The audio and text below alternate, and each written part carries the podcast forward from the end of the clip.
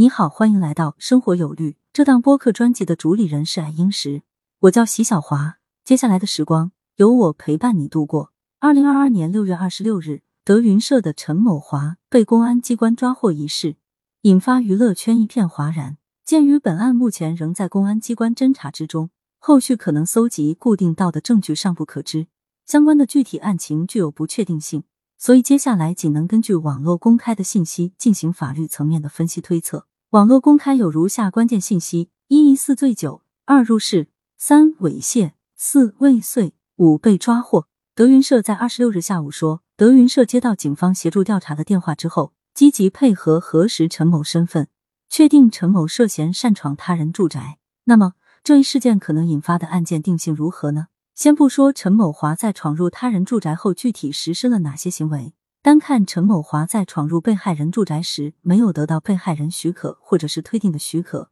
并且也不存在阻却入室行为违法性的事由，那么该非法侵入他人住宅行为本身就可能涉嫌非法侵入住宅罪。张明凯教授认为，通常只是对那些非法侵入他人住宅，严重妨碍了他人的居住与生活安宁，而又不构成其他犯罪的。才以非法侵入住宅罪论处，因为非法侵入他人住宅常常与其他犯罪结合在一起，例如非法侵入他人住宅后进行杀人、伤害、强奸等犯罪活动。在这种情况下，非法侵入他人住宅只是为了实现另一犯罪目的，因此只应按照行为人旨在实施的主要罪行定罪量刑，不按数罪并罚处理。也就是说，非法侵入他人住宅后进行杀人、伤害、强奸等犯罪活动的。指定性为故意杀人罪、故意伤害罪、强奸罪等。我国刑法第二百四十五条规定，非法侵入他人住宅的，处三年以下有期徒刑或者拘役。本罪保护的是公民的居住权，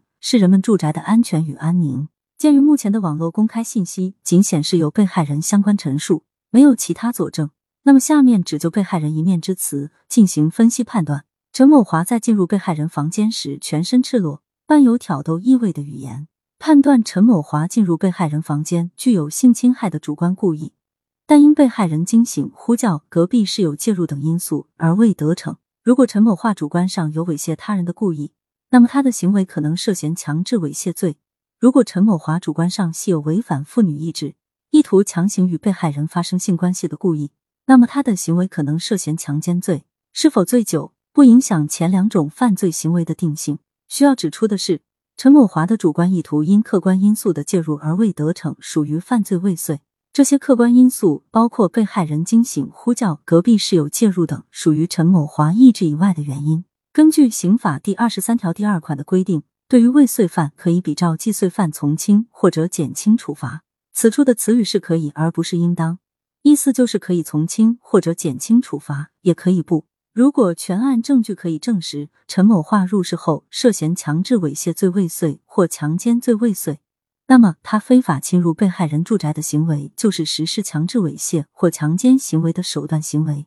按照刑法吸收犯的理论，不需要数罪并罚，而是以强制猥亵罪或强奸罪定罪处刑，追究他的刑事责任。公众人物本身具有区别于普通人的不凡社会影响力。所以，公众人物更应该珍惜自己的名誉、商誉以及社会地位，向社会大众树立遵法、守法、德艺双馨的阳光形象。本案中的行为人陈某华置德云社商誉而不顾，置法律底线于不顾，做出让社会大众谴责的违法犯罪行为，带给我们什么启示呢？德云社是不是也该好好的自我检视、自我反思了呢？你觉得德云社辞退裸体擅闯民宅的演员，会引发哪些劳动法层面的争议话题呢？欢迎留言讨论，关注订阅不迷路，我们下期接着聊。